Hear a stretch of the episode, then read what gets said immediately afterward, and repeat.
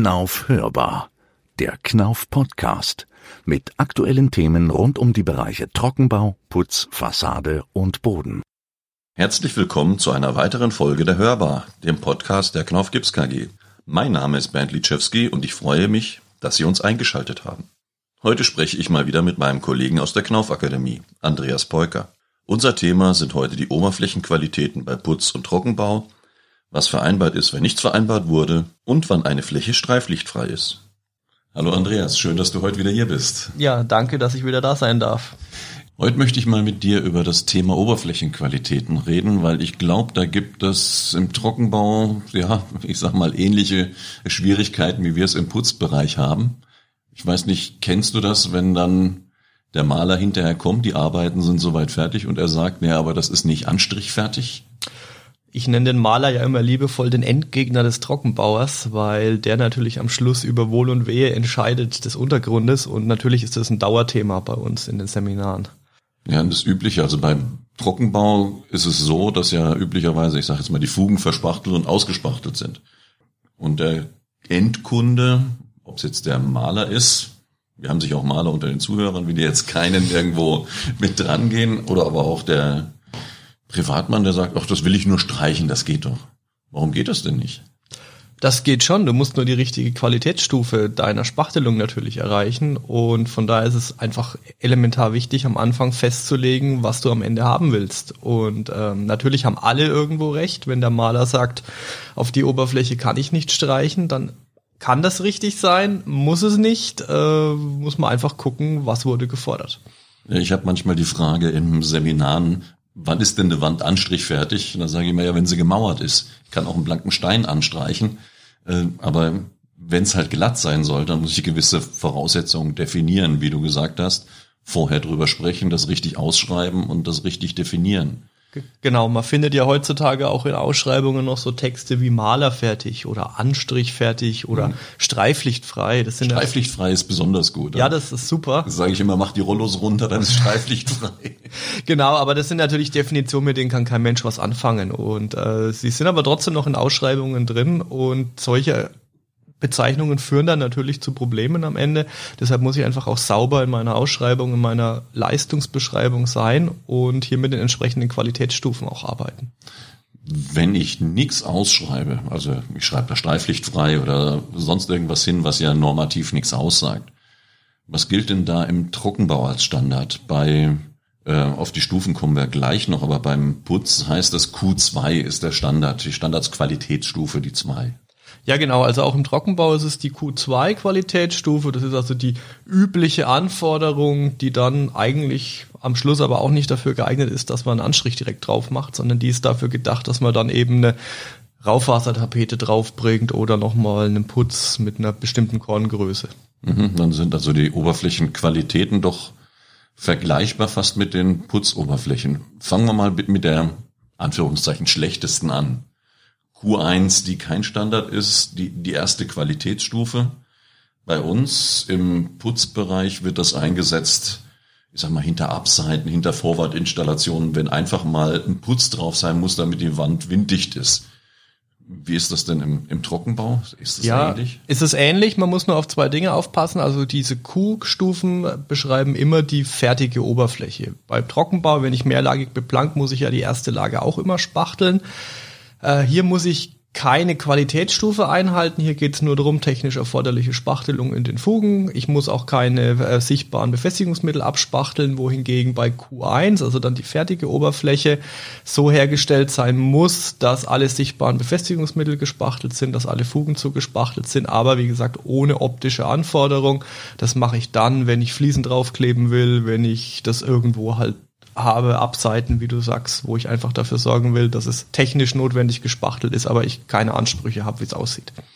Ja, im Gegensatz zum Trockenbau gehen wir dann sogar im Putzbereich noch ein bisschen tiefer mit rein.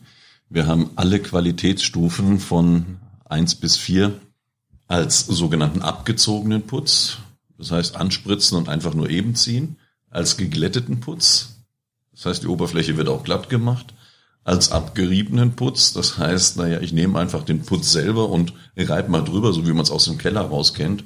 oder mit einer gefilzten Oberfläche. Das heißt, das gibt's noch in vier Varianten. Im Trockenbau hat man halt immer nur die, ich sag mal, glatte Oberfläche mit dem Spachtel. Genau, glatt ist natürlich relativ. Ich muss natürlich, wenn ich meine Spachtelmasse aufgebracht habe, die am Schluss nochmal abziehen. Ich muss gucken, dass ich Grate entferne. Mhm. Äh, das kann ich mit einer Spachtel abstoßen und ich muss natürlich bei den höheren Qualitätsstufen auch nochmal drüber schleifen. Also bei uns gibt's eigentlich nur glatt. Ja. Wenn wir uns mal die Standardqualität Q2 angucken, gerade im Trockenbau, welche Arbeitsschritte habe ich denn? Wie sieht denn das genau aus? Ja, Q2 baut auf Q1 auf. Bei Q1 habe ich ja meine Fugen schon technisch ausgespachtelt, also das, was notwendig ist. Q2 geht es jetzt ums Schöner machen. Das heißt, ich baue nochmal auf der Fuge auf, bringe nochmal eine zweite Spachtellage auf, ziehe die ein bisschen breiter aus, um eine äh, geradere Wandoberfläche zu bekommen, schleift die am Ende dann nochmal ab, damit ich dann eine schöne glatte Oberfläche habe, um dann hier eben, wie vorhin schon mal erwähnt, Tapeten aufzubringen, also Raufasertapeten oder vielleicht auch einen Putz mit einer Korngröße größer ein Millimeter, einfach um auch noch kleinere Unebenheiten in der Oberfläche kaschieren zu können. Auch auf die Gefahr hin, dass ich vom Thema abschweife, wäre vielleicht noch mal extra Podcast wert. Äh, aber mache ich das mit einem Material oder nehme ich dafür die Fuge dann zwei verschiedene Materialien? Das ist tatsächlich ein eigenes Thema, äh, aber vielleicht äh, so wie ich es empfehle, ich würde immer eine Fuge mit einer Gipsspachtelmasse bearbeiten, einfach weil die schneller auch hart ist, dafür zum Beispiel der Uniflot gut geeignet ist und das Finish, das Feinspachteln der Fuge kann ich dann immer gut mit der pastösen Spachtelmasse, also Eimerware, Deckel runter, losspachteln machen, weil da einfach äh, im Nachbearbeiten das natürlich viel einfacher ist vom Schleifen, vom Verarbeiten. Ja, der Uniflot soll fest werden und äh, lässt sich dann irgendwann nicht mehr so schön schleifen wie ein pastöser Spachtel, kann ich mir vorstellen. Genau. Ja, Q2 ist ähnlich dann auch im Putzbereich. Wenn ich mir den geglätteten anschaue, der wird dann aufgezogen, äh, abgeglättet und ist dann fertig. Oder beim Filzen einmal abgefilzt, ist dann fertig. Ich habe da ein Material, mit dem ich arbeite. Aber wie du vorhin schon gesagt hast, eine grobe Raufaser ist da eine gute Beschichtung. Es steht in der Norm sogar drin, ich kann dort auch einen Anstrich mit draufbringen. Allerdings nur mit einer groben Strukturwalze, mit einer dicken Lammfellrolle also quasi so drauf pumpen, dass ich ähnlich, äh, eine Rauphase ähnliche Struktur habe.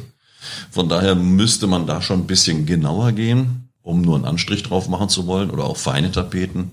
Das wäre dann Q3. Und Q3 im Trockenbau, um diese Abzeichnung der Fugen zu vermeiden. Was macht man da dann? Ja, Q3 baut jetzt wieder auf Q2 auf. Das heißt, ich habe jetzt ja meine Fugen schon schön rausgearbeitet. Jetzt muss ich aber nochmal meine Fuge einen Ticken breiter ausziehen, einfach um noch eine geradere Gesamtoberfläche zu erreichen. Und was ich noch machen muss, den sogenannten Porenverschluss.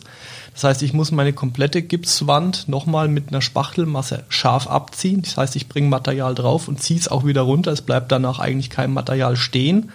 Damit sorge ich eben für den Porenverschluss und bekomme zwei Dinge. Ich bekomme einmal ein einheitliches Saugverhalten in meiner Oberfläche, weil ich überall ein bisschen Gips drauf habe. Das heißt, wenn meine Farbe trocknet, trocknet sie relativ gleichmäßig und ich habe eine glattere Oberfläche auch auf der Kartonage, weil die, wenn man mal drüber streichelt, hat immer so Fasern.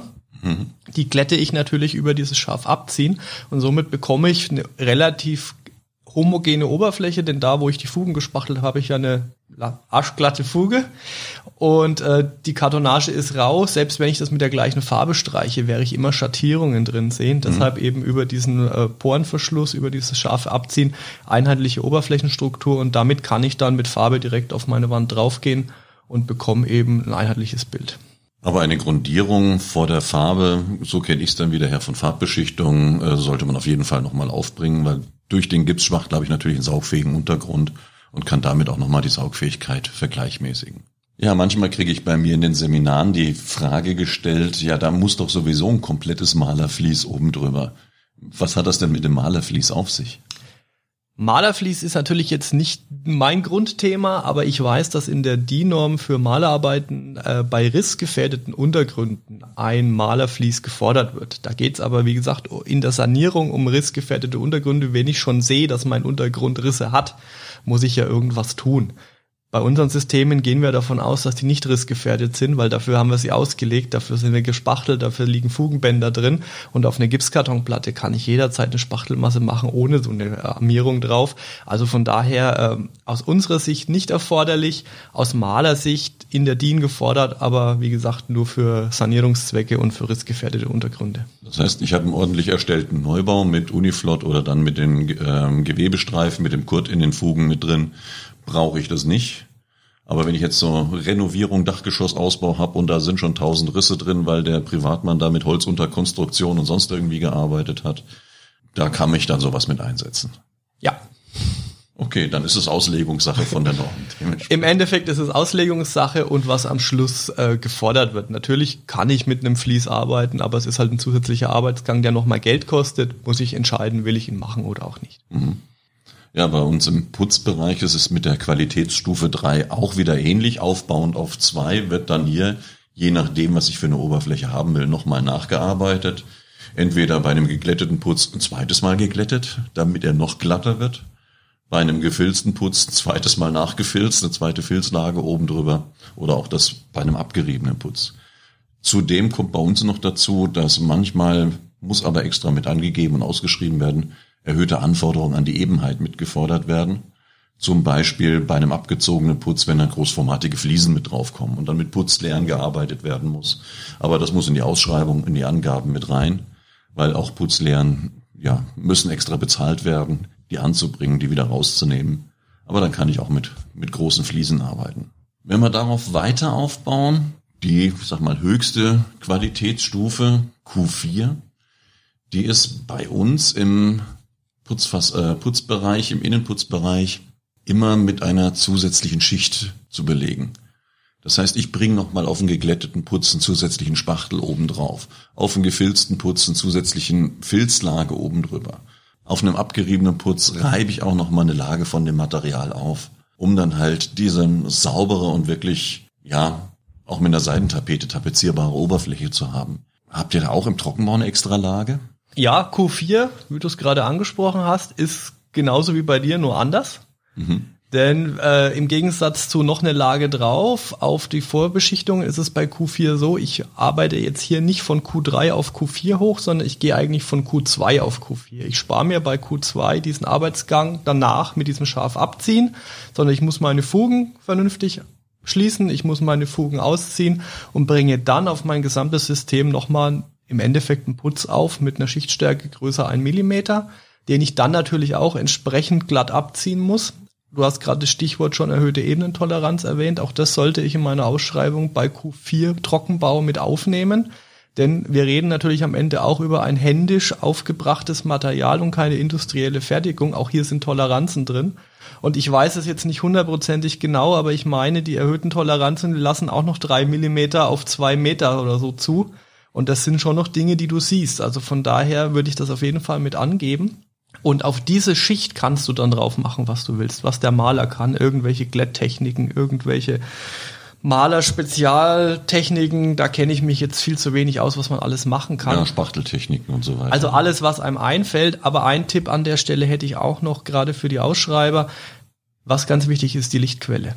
Mhm. Ich kann Q4 spachteln, wie ich möchte. Wenn ich das von links nach rechts abgezogen habe und ich habe an der Decke mein Download, werde ich immer sehen, wo ich gespachtelt habe. Genauso, wenn ich die Lichtquelle von links habe und dann ruft halt der Bauherr an und sagt, immer wenn die Sonne am Montag früh um 10 Uhr durchs Fenster scheint, sehe ich ganz viele Rillen. Dann liegt es vielleicht daran, dass die Lichtquelle halt von links kommt, anstatt von oben. Also auch da ist es ganz wichtig, vielleicht bei der Ausschreibung sich schon Gedanken zu machen, wo kommt das Licht her, damit der Verarbeiter am Schluss auch das richtig machen kann, sonst hat er gar keine Chance. Ja, das ist ein guter Hinweis. Ich war Ende letzten Jahres bei einem großen Werkzeughersteller bei Stuttgart und die haben sogar so eine Stablichtlampe mit LEDs, die ganz hell leuchtet. Nicht um festzustellen, dass all jede Wand krumm ist, sondern als Hilfe für den Verarbeiter, um das Fenster zu simulieren, um ein Downlight oder sowas zu simulieren, damit er einfach sieht, wo habe ich da vielleicht noch Unebenheiten drin. Weil wenn man dann das Licht um 90 Grad dreht, dann sieht es plötzlich wieder ganz anders aus. Ja, Q1 bis Q4, sowohl für den Putzbereich als auch für den Trockenbaubereich. Ich denke, da gibt es viele Möglichkeiten. Man muss nur wissen, was man will, was hinterher an die Oberfläche mit draufkommt, was man für Anforderungen hat. Und dann ist man auch weder von den Arbeiten enttäuscht, noch hat man zu viel gemacht, weil Q4 bringt auch nichts, wenn da Fliesen oben drauf kommen. Dürfte ich bei einem Putz gar nicht, dann darf ich nur abziehen, aber auch das ist eine andere Geschichte. Aber ich denke, diese Möglichkeiten der Beschreibung der Qualitätskriterien helfen da doch in der Praxis deutlich weiter. Also wenn nichts ausgeschrieben ist, Q2 Standard, ansonsten drüber reden und vielleicht auch mal den Bauherrn fragen, was hinterher denn an die Oberfläche drauf soll. Genau, und auch das richtige Material dafür verwenden, weil wenn ich das falsche Material habe, tue ich mir schwer, es entsprechend zu verarbeiten. Also auch gucken, was die Spachtelmassen von ihrer Einstellung, von ihren Vorgaben hergeben, welche Qualität kann ich damit machen, sind sie vielleicht nur für Fugen geeignet oder sind sie eigentlich nur dafür gedacht, eine schöne Oberfläche zu bekommen, weil sonst schleife ich mir eventuell einen Wolf oder kriege einfach meine Fuge nicht geschlossen. Mhm. Und wer das ganz genau wissen will, der kann bei uns auf der Homepage einfach mal gucken. Wir haben hier den Knauf-Spachtel-Piloten, der kommt über die Oberfläche. Das heißt, ich muss am Anfang aussuchen, welche Oberfläche will ich erreichen.